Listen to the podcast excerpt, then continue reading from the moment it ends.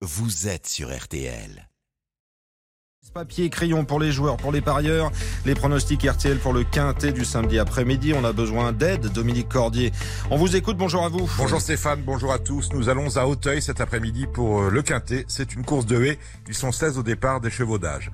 Mon favori est le gros poids de la course. Il porte en effet 72 kilos. C'est le numéro 1. Raftavel, Raftavel qui vient de faire son grand retour en France, il s'est placé pour ce retour à Hauteuil, un hippodrome qu'il n'avait pas revu depuis pratiquement deux ans. Il avait été en effet vendu aux Anglais et il est revenu chez son ancien entraîneur, Daniel Amélé. C'est une toute première chance. Il a la pointure de ce lot. Il devrait s'imposer.